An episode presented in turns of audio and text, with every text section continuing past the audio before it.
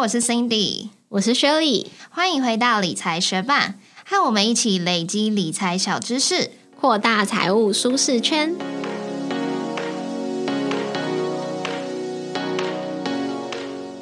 政部不动产资讯平台每季都会发布纠纷统计，根据二零二二年第四季数据，最常发生纠纷原因的前五名依序是房屋漏水问题、终止尾售或买卖契约、施工瑕疵、交屋延迟和隐瞒重要资讯。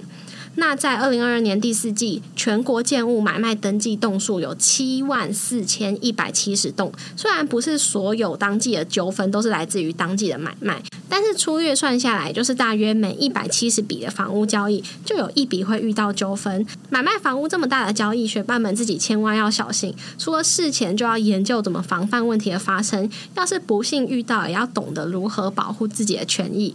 那我们今天再次邀请到理财学伴。的好朋友、老朋友陈廷奇律师来和我们分享买卖房屋必须要知道的法律常识哦。让我们欢迎陈律师。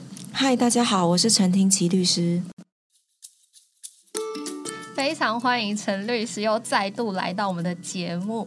那也想先请问陈律师，你是不是常会接到关于不动产买卖纠纷的案件呢？如果有的话，是以什么类型的问题居多？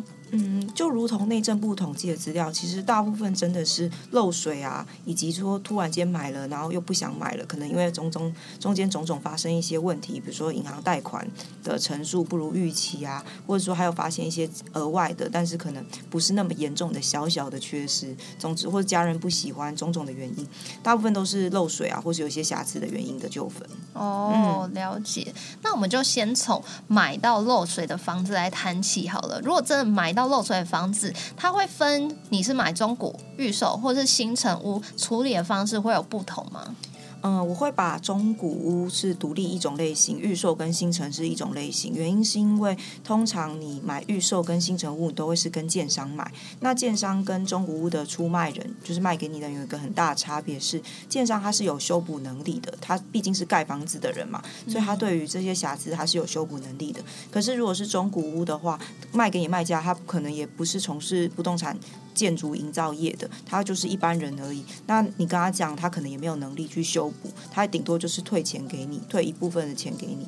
所以我会把这两个区分成这样类型。那如果是在有修补能力的建商，可能就会走就是你们先协调，让建商帮你修补好的这样的方式。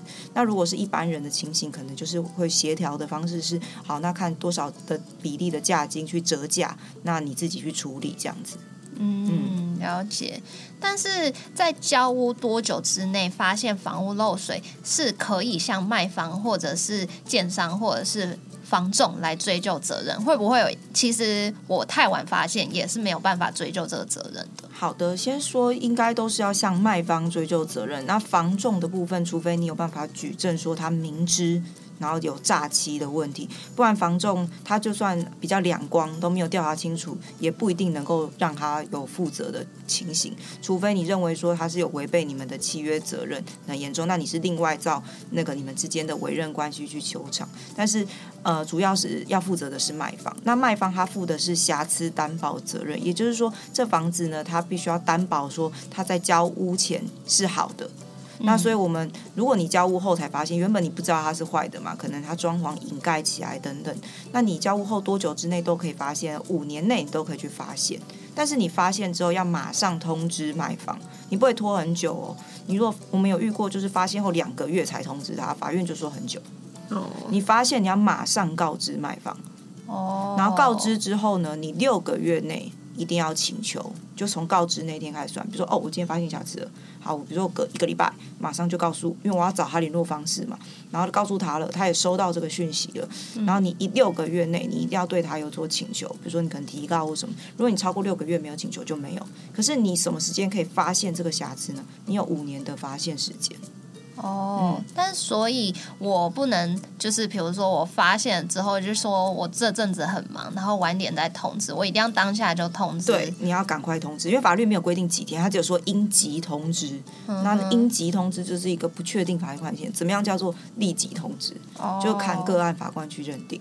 但是如果我就真的通知了，就是卖房，然后呢，他就给我拖拖拖拖拖拖到快要半年了，都还没有处理，我就真的必须要注意，我通知后的半年内他还没有处理，就赶快要先提告。对，因为提告之后你还是可以撤告啊，但是你至少要先卡那个时效的问题。但是如果我是我买了之后我去装潢，然后装潢已经完成之后才发现原来某个地方有漏水，那这个漏水处理我必须要拆除部分装潢才可以重新做防水。那这样子的施工费用，我也可以向卖方求偿，或者是就是请求他帮忙分担吗？这个我们可能要区分说你是要先协调还是什么样。如果协调的话，大家他愿意处理，那就你们协调金额就皆大欢喜。但是如果他不愿意的话，那你上法院可能就先要找土木技师工会的人来鉴定。你要先鉴定说这个漏水真的是在交屋前就存在的，而不是他事后才发生的。如果是事后才发生漏水，比如说事后因为有一些呃状况，或是一个突然间一个地震造成的裂缝，或者是说你事后因为装潢过程中你的装修公司不慎损坏的，才后来才导致漏水，那个你没有办法让前屋主来负责。所以你说土木技师他必须去鉴定说这漏水原因是什么，那它发生时间点是不是在你交屋前？好，那如果确定说漏水的原因是发生在你交屋前，那卖方就要负责。那卖方负责，他会需要就是损，就是赔偿说，因为漏到你的装潢的损害，那回复原状的必要费用的部分，他可以去负责。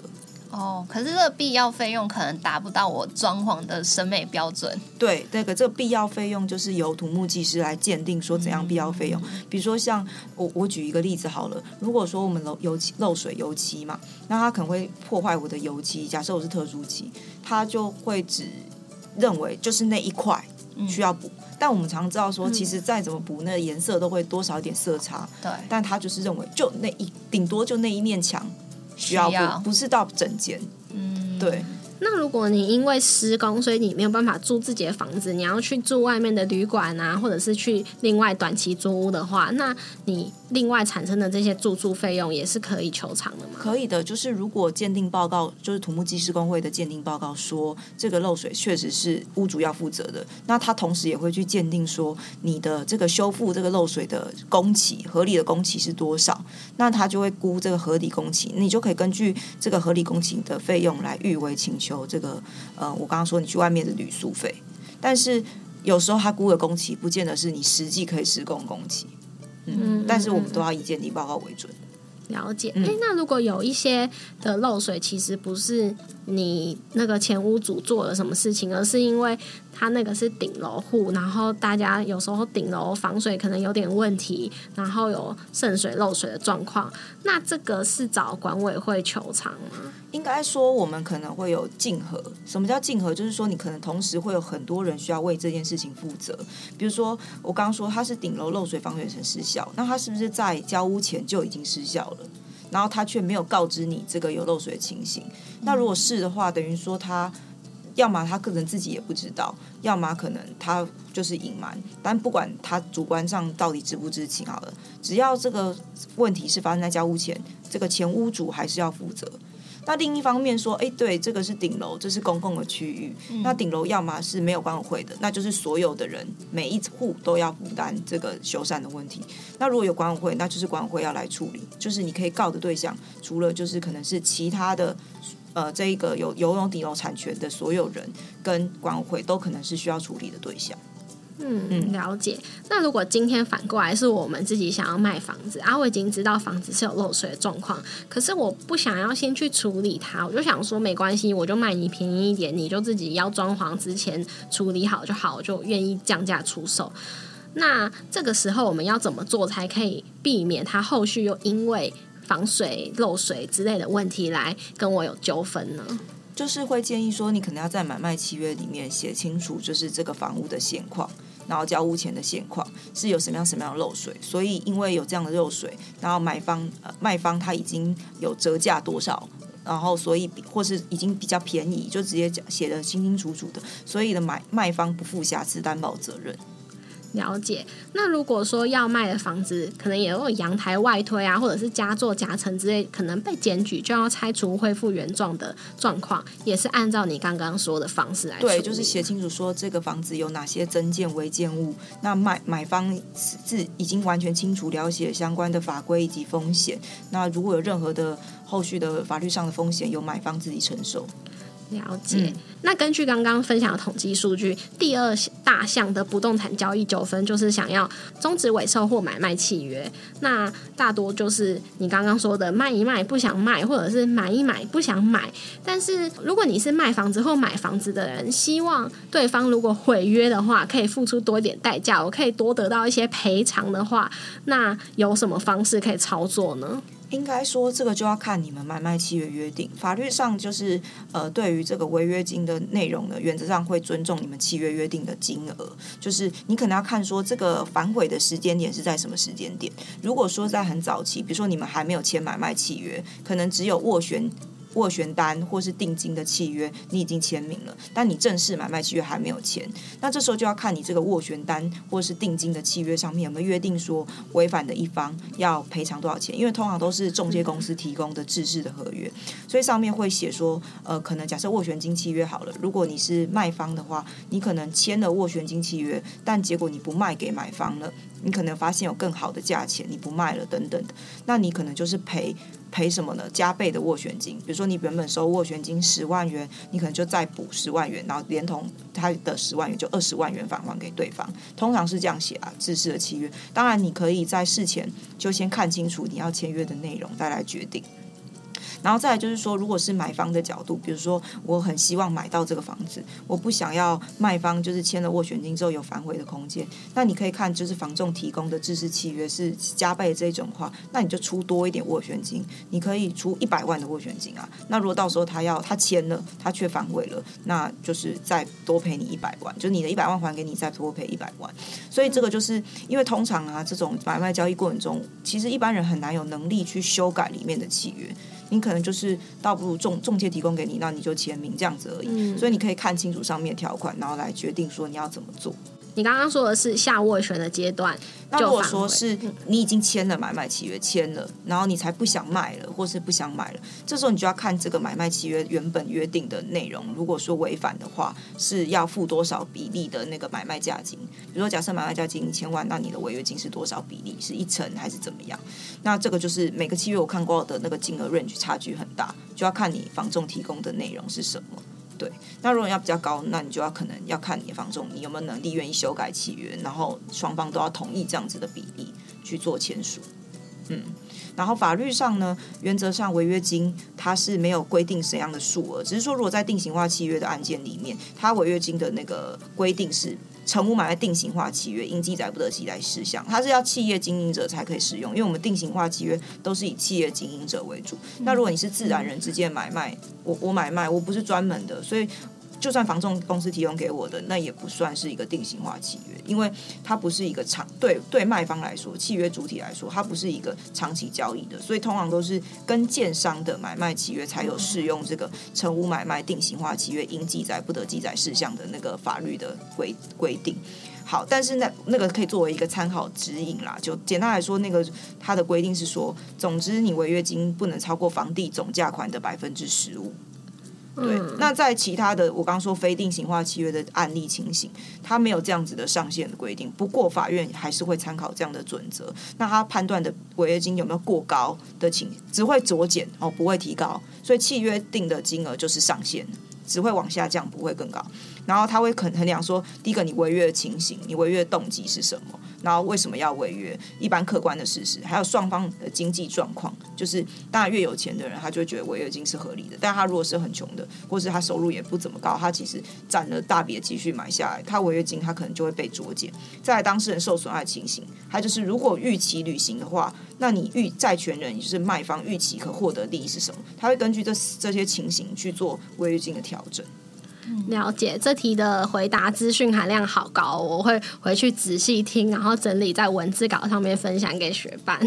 哎，因为刚刚讲到定型化契约嘛，定型化契约我常常会看到说上面有审阅期，嗯，那我想要问一下，这个审阅期究竟是怎么一回事。如果我已经当下就签了，然后呃，就是呃，厂商那边他自己会保留，然后我会带一份回家。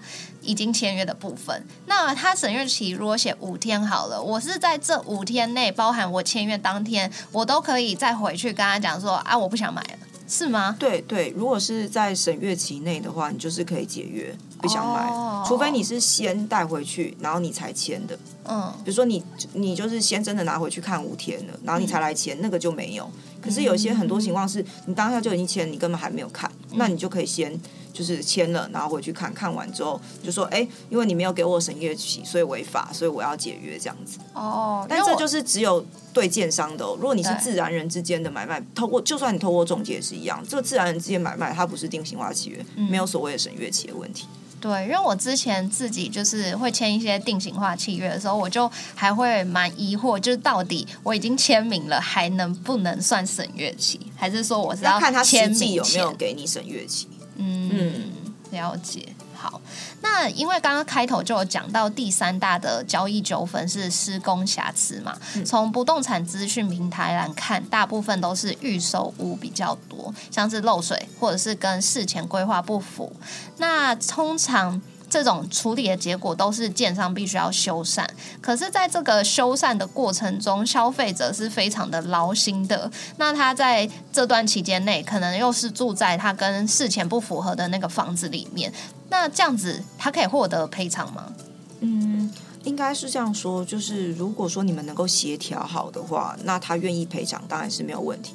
但假设不能赔不不能协调，然后上法院的话，法院就是要看鉴定报告，认为说你这些修缮的合理的工期是多少，然后就这个呃合理的工期，如果你有需要做额外的，我刚刚说住旅馆啊或什么的那个费用部分可以补偿。可是你上法院，你可能因为这样子而花的律师费，这个都没有办法求偿的。哦，嗯，了解。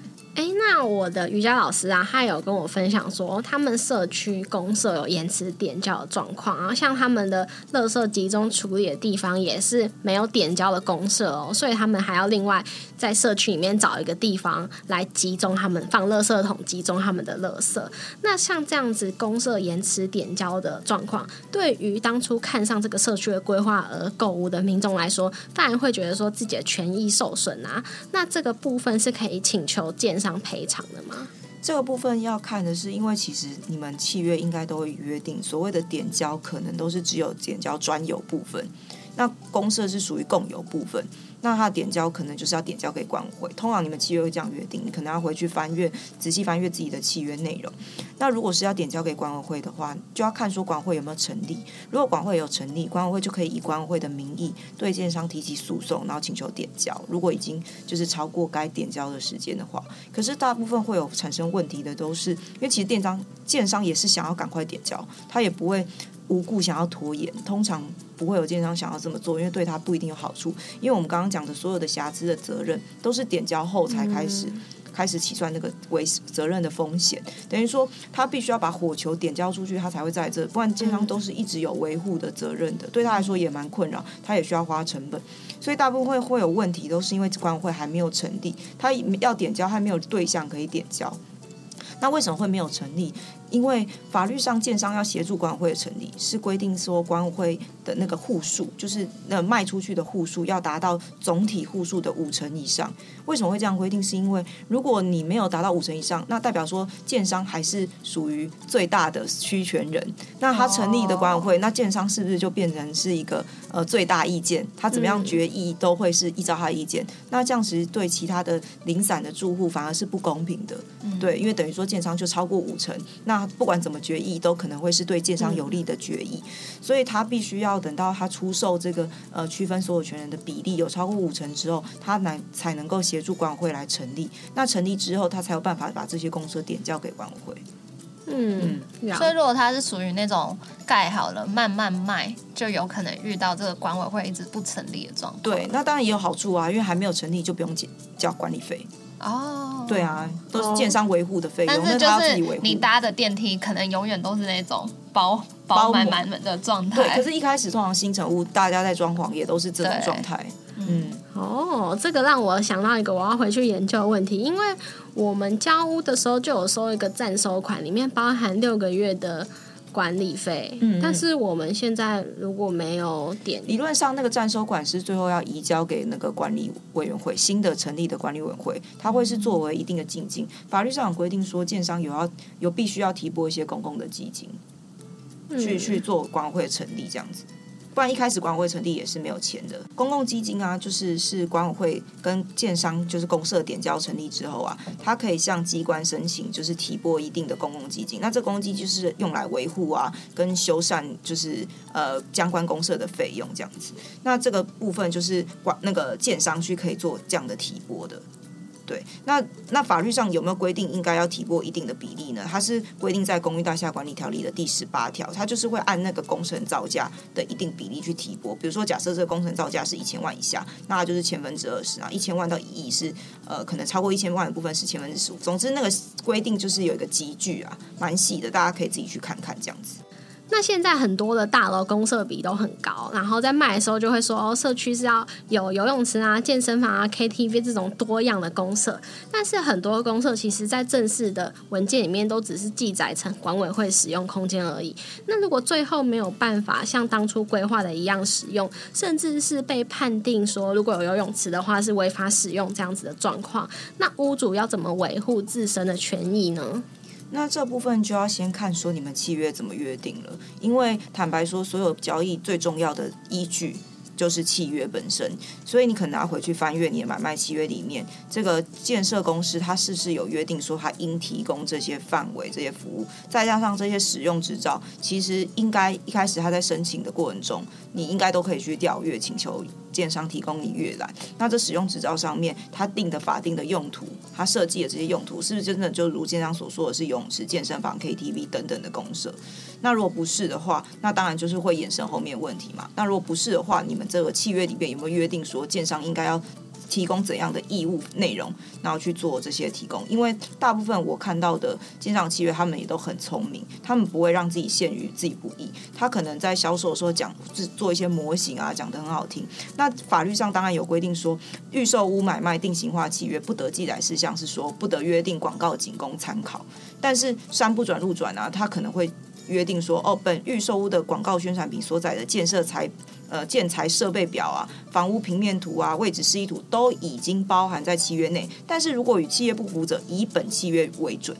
所以他也没有说广告不算哦，他没有排除广告的，不得说广告情况下，他没有这样写，他没有说广告情况下，他只是说哦，我们之前预售广告里面的东东啊，都包含在契约里面了。那有不符的地方，以契约为准。那这样情况下。你就必须要张大眼睛看清楚契约讲的建材是什么，你不能完全信赖那预售屋现场漂亮的模型，你要看清楚你们讲的建材是什么样建材，平面图是怎样的平面图，那公社规划是怎么样规划，都是要以契约白纸黑字为准。那如果你在签售，你认为有疑虑，认为说，哎，销售小姐讲这些你很在意，那你应该用特约条款写上去，就说哦，建商一提供什么什么什么范围，然后画把平面图列出来，再拿一个，比如顶楼是有空中花园，然后平面图印出来，上面载明空中花园。哦。但是不见得建商这样会跟你签约，他就觉得我卖别，对，他就不要卖给你，那你就知道说，那大概就是你要承担这个风险，也不一定就有问题，但是你就是要承担这个风险。嗯。有你就是赚到，没有可能就。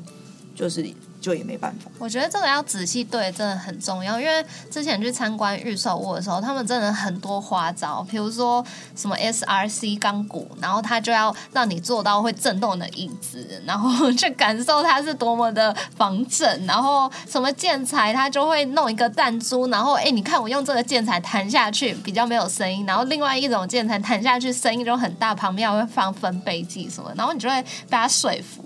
我我都我都不看这个，我每次我是一个很爱看房子的人，我假日就闲来没事就去看看房子，然后我也蛮常看预售屋的。他前面介绍我都说你可以直接跳过，我只想了解平数价格哦，跟我可以选的楼层、车位、坐向，其他我都不 care。嗯，对，你是不 care 还是说你拿到因为我觉得合合约在看，因为他讲嗯那些都没有屁用，也就是是那都是他说好听的，你你就直接给我看合约本身。也是如果你嗯。当然，但因为我不会一开始就要合约，怪怪的，他可能觉得你是间谍，嗯。而且还不会马上就提供给你合约范本，所以我都会先了解说，我真的有想买的时候，我才会要合约。那我会先了解说这个平数规划，还有它的平面图。我我大部分我去看预售，我最在乎就是看平面图本身，嗯然后车位的规划、嗯车道的规划跟它的平数，然后它户型跟它的坐向。为什么一定要知道坐向？因为我还要去周围绕一绕，我要确认它的邻房是几层楼的，然后有没有什么险恶设施。嗯我从那个楼层看出去，哦，会不会看到什么东西？那现在建商有一些模拟器嘛，它会模用空拍机去模拟你所在的楼层是哪一个，就是看出去的风景对。那你就可以自己去对一下，是不是这样子？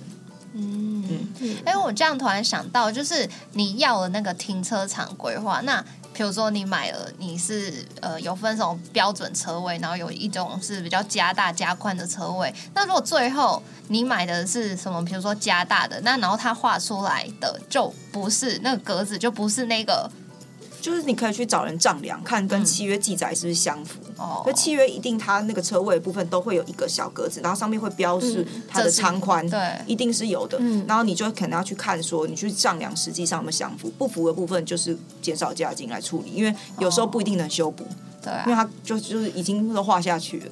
嗯了解。哎、我觉得预售屋。我觉得参观预售屋可以跳过前面那段广告，还蛮对对对，所以我刚刚说的，我去，我通常就是告诉我说，我现在就是要了解评述。价格，嗯因为价格才是最重要，便宜治百病。所以呢，嗯 你要告诉我你你现在这个开价多少？因为呢，有时候网网络上查得到的资讯其实已经很多了，还有很多人会开箱，那根本就不需要你浪费时间去听。你只要告诉我说你到底一瓶要卖多少钱，嗯，然后我要的楼层还有没有，然后它一层几户的怎么样的规划，然后它的开窗的位置。哦，因为都都是要去现场才知道开窗位置，然后坐向是什么，大概这是我比较在意的点。然后几部电梯呀、然后电梯的有没有通到地下室，因为有些它只有电梯只有一步通到地下室，你还要换电梯，对其实也很麻烦。麻烦。然后或是它车位的规划等等，这些我觉得才是比较需要在意的。那其他那些什么建材啊什么的，你再看合约就好了，因为那个你也无力改变。嗯，他要什么样建材，你只有选择买或不买而已。对，嗯，好，我们有机会可以再邀请陈律师来和我们聊聊他看房子的秘诀和心得。嗯，那接下来这一题就是，呃，也常发生的一个买卖纠纷，就是隐瞒重要资讯。那有一些，呃，那到底有哪一些重要资讯是建商或者是房仲有义务要告知的呢？因为我在那个不动产资讯平台中有看到几个案例，像是有民众他就主张房仲他没有告知三百公尺内有基地台，他要解约。这样子算是就是消费者的问题，还是说其实他自己呃，其实房仲也有问题？其实，在买卖契约的有一个不动产说明书，就是如果你在看房子的过程中，你应该就是因为通常这种东西一定是中古屋，因为新城屋的话，你自己就可以去基地附近绕一绕嘛。那中古屋当然其实你也应该要做这样功课，不过内政部它是有规定一个叫叫不动产说明书应记载及不得释疑的事项。那不动产说明书有点像是这个东西的身家证明调查，比如说像我们买钻戒，我们去看它有 GIA 的认证，或是我买什么车子，它也会有相关的书名，有点像说明书、保证书那种概念，所以它会揭露这个人的 background，就是这个房子的 background 跟它所有的该记载的东西。那它会记载一些，当然是最重要门牌嘛，标的的地基地嘛，然后面积啊、权利范围啊，还有所有权人的资讯啊，就是这些藤本的资讯都会有。除此之外呢，还要去看说这个。那个土地的使用区分，它是什么样？都市用地呢？那还是什么样什么样情形？是工业用地、农业用地，还是怎么样？这些都是应该要记载的。那除了这个以外呢，包括这个房子有没有屋况的情形，还有周遭的设备，这个有些都是要揭露，但不是包山包海的。里面有约定说要揭露，就是这个房子是半径三百公尺内，就是你就以它为圆心，然后画半径三百公尺以内，应该要揭露重要设施，包括有公司有的市场啊，或者是学校、警察局，或者是呃行政机关、体育体育场或者有没有运动中心等的医院、飞机场、台电变电所，或是呃殡仪馆，然后公墓、火化场、骨灰存放设施，或是高压电塔。或者是私人的坟墓、加油站、瓦斯行等等。那这个那个刚刚我说的那个基地台，这个后来新的就是新的九一零九年五月一号生效的内容，也有把行动电话基地台作为这个应该要揭露的事项。嗯，所以如果说在这个时候买卖的契约它没有载明的话，那确实就有揭露不实的问题。只是说这个不实的程度有没有严重到需要解除契约，这是这是一个问号，这是需要个案去判断的。再来就是说，呃，至少是不是一个瑕疵，可能可以构成减少价金或是故意不告知这样子的情形。哎，那我们前面讨论到的庙宇啊，或者是教会，也算是要告知的的项目吗？呃，刚刚没有提到就没有，比如说像我刚刚讲的是殡仪馆、火化场，嗯嗯那这个就就不是一个那个就是呃教会庙宇这边看起来就是呃有寺庙还是有的寺庙，那教会我是没有看到有有写就是有应记载不得记载事项内容。嗯，所以学伴还是要自己多附近绕绕。对对对对对自己要做功课啦。对，寺那这个是有的那这个不动产说明书是房仲提供，还是说卖房他要提供？啊，房仲提供，但是通常房仲也是问卖方或是他自己调查。哦对对对对对。那如果真的有揭露不实的话，到底算房仲还是卖房？因为房仲也是问卖房啊。对，呃，你房仲跟卖方都应该要有责任，哦因为房仲也有收你服务费啊。了解。嗯，那这也是一个在不动产资讯平台上面看到的买卖纠纷案例啦。他就是发现说，因为墙壁有严重裂痕，所以要解约。可是我们就心里想说，那如果这个裂痕有那么严重，应该是看房的时候就明显肉眼可见啊。那这个是可以随时他来当做一个备用的解约条件吗？应该是要这样说，你可能要先去看说你们买卖契约里面的这个房屋现况的说明书是不是有记载到这样子的瑕疵的情形。那如果说已经记载了，那当然就是不一定能够主张解约，因为我们在法律上解约的条件是这个瑕疵呢是要严重到解约也没有显示公平的，也就是说法院会认为说这个解约对双方来说没有显示公平，那才可以解约。所以它必须是一个蛮严重瑕疵，通常都是这个可能也影响影响，比如说倾斜屋、海沙屋这种辐射屋，它已经真的是完全没有办法住了，这种才有才有可能可以构成解约没有显示公平。那如果说它真的在不动产说明书也没记载，然后呢，这个这个瑕疵呢，可能之后鉴定的过程中，它确实可能影响到结构，大楼可能变成围楼会倒塌这样子的情形的话，那确实解约有可能会变成没有显示公平，那就可以解约。所以我觉得主观上知不知悉不是那么重要，我们在看的是这个瑕疵是不是够够严重，然后再来就是说契约有没有揭露。如果这瑕疵很严重，但契约已经揭露，你还愿意买，这个恐怕就是没有办法解约的。但如果契约也没揭露，然后呢，你虽然有看到，可是你可能看到也不见得，他就你也没有办法判断说它到底是不是很严重的、这个还是需要专业的人来判断的。诶，那我想问一下，因为其实，在那个不动产资讯平台上面看到蛮多的解决方法，都是什么调解之后解约。那就想问一下说就是实物上真的有纠纷，然后从找律师，可能有寄存证信函还是干嘛，到调解或者是调解不成上法院，大概是多少的案件会结束在不同的阶段呢、嗯，大部分的案件都会在调解就结束了，主要是因为上法院的成本很高，因为你可能第一个是你的房子没有办法好住，而且你要保持现况，直到法院派鉴定人来鉴定。那你保持现况，你房贷可能还是继续缴的，那利息还是照算的，这个都是没有办法求偿的。那你就要一直停在那边等官司打完。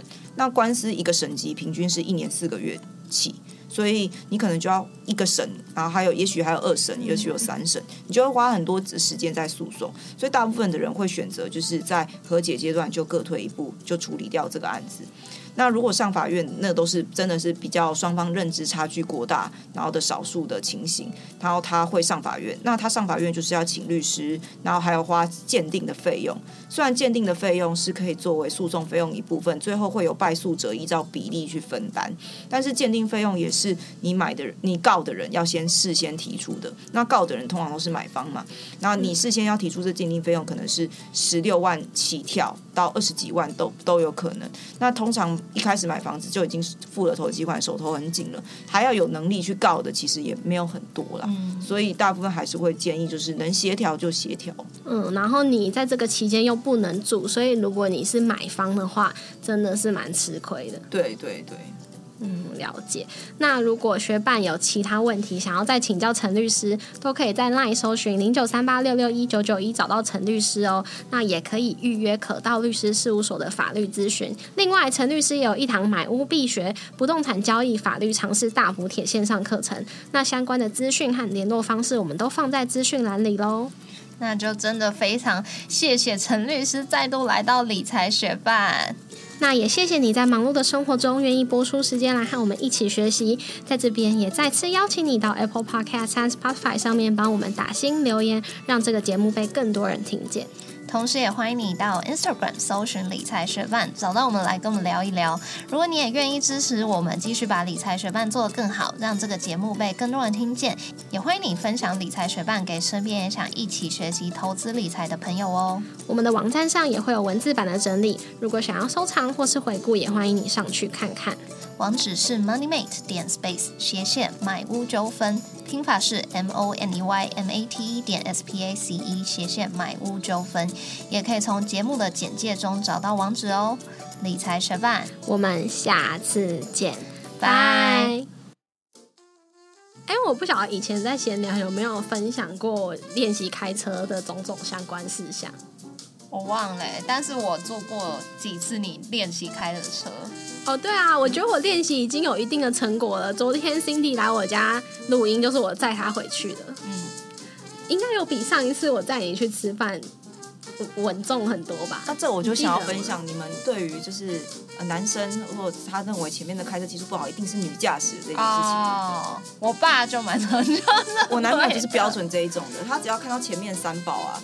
他就觉得是女的，然后如果开过去发现正是你，他就觉得啊算了，就是没她是女生，所以就是开不好也是正常。那如果是男生，他就觉得这个人真的是 有问题这样子。好，反正呢，就是我，因为我们家有自，就我跟我老公有买车之后，就比较常练习，而且我到目前为止都还没有需要出险之类的。恭喜哦！对啊，然后 但是不要这样讲，这是墨菲定律，是吗？嗯，不过我们的车已经有出险过，但是我老公开的。好，然后呢，我爸妈，尤其是我妈，她每次就是呃，虽然我跟他分享我去练习开车，他都会鼓励我，可是我之前说他要载他，他都说不要，就是他都不想开我搭的车。然后昨天我们去吃母亲节的庆祝大餐。然后，嗯，有我跟我老公，然后我爸妈跟我哥。平常我们家如果这样子出门，常常都是开两台车，就我们两个夫，就我们夫妻开自己的，然后他们三个搭一台，或者就是我爸开车来我们家接我。可是那天呢，昨天我爸就说他懒得开车，问我们有没有要开车去，然后可以去载他们。然后那时候他们是打给我老公，他们预设就说我老公可以开车去载他们。可是我出门的时候，我都觉得灵机一动，就想说好啊，你们今天懒得开车，我就逼你们搭我开的车。所以呢，我就从家里开过去，而且开到快开到那个我们家社区楼下的时候，我都一脸笑得很开心，很贼。然后他们就是没选择的，只能搭我开的车。那他们应该觉得他们真的搭了吗？我觉得大部分都 OK 啊。然后就是我妈在车上的时候还说。啊，没有啦，你也是开的很好啊。重点是在他讲这句话之前，完全没有任何人说什么。我就说啊，那你现在前面说没有啦，什么意思？就是你就直接赞美就好了。你是不是说有一个隐藏的预设，然后你把它否定了？然后大大部分时候都还好，但是有发生一件我觉得蛮好笑的事情，是我的不对啊。但是我可能就是要处理的资讯太多，我现在那个平宽还没有拓宽，会努力的。就是呃，吃完饭要回去，然后我要载他们。然后我哥跟我妈上车之后，我爸还没上车，我就想把车开走。他有关门吗？门还没，没有关呢。你有注意到？但是我只开，就轮子可能滚滚还不到一圈啊，一点点。可是你是听到关门声所以开了吗？不然为什么没有？还开太急了，他就是想要出发。因为前面在出停车场的时候就有点遇到问题，就是我从不同的方向出去，然后。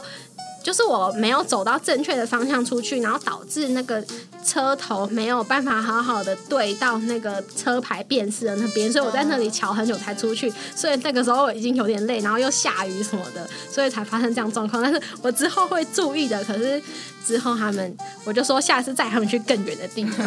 哦，对啊，你就再练习啊！我是觉得已经进步了。可是我还是同时可以理解为什么就是会有人不敢搭新手开的车，因为就真的很可怕啊。但是昨天没有很可怕，对，所以我是说你你已经进步了。因为像我之前就是有曾经跟朋友去山上，然后呢，我们那时候就是选择到登山口那一段我们要自驾，然后是租车的。那我是。会开车，可是开那个山路我会觉得蛮可怕，就是要会车什么的，所以我就不敢开，然后就变成是我朋友的男朋友开。那他是告诉我他会开车嘛？然后呢，我们那天就是开车的时候，我就发现说，哎，怎么好像跟我想象不一样？我是害怕山路，但是他怎么看起来好像更没经验？然后我们那一段路，其实我就就是提心吊胆，对，提心吊胆，我好害怕，然后。好像因为就是很雾还干嘛的，他就说要开远光灯，不知道远光灯在哪，然后我就口述说你就把那个方向感往往外面推，然后他就说是吗？然后就开始那边转转转转转，我就说，然后我朋友就说你听他的，你就先把它往外推，就是连远光灯在哪都不知道，我就。我觉得很可怕，但是我没说什么，我就是很可怕的做完那一层，所以我知道是什么感觉。哎，那回程的时候你有换成说你要开吗？不敢，我就是不敢开啊，因为那个山路非常的小条，所以我很怕会。你们全车就只有你们两个会开这样子？对，哦，难怪。但是如果是这样的话，我还是觉得要掌握在地手上比较好。哦，可是我觉得我遇到那个都是比较轻微的，通常因为他反应的，他们都已经。比较乘客早反应哦，但是那个就是太窄了，我通常都是交给我男朋友开，所以我开山路的经验就是蛮少，所以我在出发之前我就说我不敢开，然后就是看我们要不要怎么敲这样子。对啊，我突然想到，我们之前也是有个新手，我们去宜兰玩，然后我们那时候是绿训，大家同学一起开车去宜兰玩，然后我们也不知道他那么新手，我们在路边就是路边停车格停车停了三十分钟，然后听到我们路边的跑步的阿贝跑过去，他就发现我们在那边停很久，就他就停下来在那边看我们停，就会停完之后我们全车鼓掌，阿飞在路边停。我以为阿贝要帮忙停车，没有没有，我们那时候真的是欢欣鼓舞，觉得谢天谢地，终于停好了，然后阿贝也觉得。哇，好棒好棒，终于停好这样子。阿北也跟着鼓掌。路边慢跑的阿北，他就停在那边看。那是租的车还是他租的？租的。哦，我觉得自己的没有，我觉得自己的车会好停很多。就如果你买的车是有什么辅助啊什么之类，那真的是好很多。可是，在没有辅助。那一段的，嗯，就是以前旧的车就没有办法有这种功能。然后我妈妈也是属于不太会路边停车的，她就真的每一次都是路人帮她停。哇，那是女生才有办法路人帮她停。我刚刚说的那个同学是男驾驶，应该是不会有路人帮他停。我不知道，这可能是一个面子问题的角力，说不定路人说要帮他停，他还拒绝。没关系，没关系，其他人就骂他。对啊，所以这个就不一定。但是，但是我觉得开车，我自己是不会开车的人。因为我我自己觉得，我评估那个天分啊，或者什么开车需要花费的精力，我是选择没有去做这件事情。那我我，但是我对于呃另外一半是不是会开车这件事情蛮要求的，因为我觉得我已经不会开车了。然后大家如果他开车技术又两光两光的，因为像我也遇过很多开车技术两光两光的这种，我我就会觉得蛮困扰的。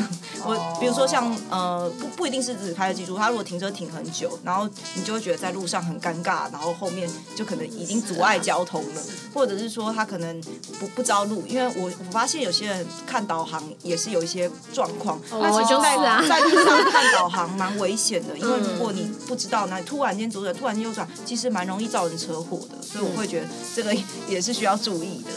对啊，我我其实也不是，就本来就有点路痴，然后也不是很擅长看导航，所以我通常都是去蛮常去的地方。嗯，因为不熟的路况还蛮危险的。你如果突然间，因为像我们就是会看到别人有时候在前面是忽左忽右漂移，或是迟延，或是不等速，这个都蛮危险的。嗯，蛮常去的地方，或者是比较乡下地方，车比较少了就 OK。但是如果嗯要去不常去，然后又是市区的话，我通常就会拒绝这个任务。对，对啊因为像是我们今天来录音室的时候，我们就有讨论说我们两个要怎么来。然后那时候雪里就说，不然他把车开来我家，然后我再把车开去台北。我就说，但是我在台北的时候，我们就会解散，你还是要把车从台北开回去，所以这个方案好像不可行。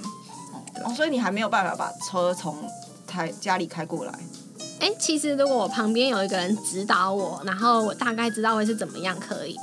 一开始还是蛮害怕，去几次就习惯了。可是最好的是重复的路线比较好。嗯，我还是有进开车来台北过，可能四五次以上。哦，所以就是一直拓宽你的半径。对对对对。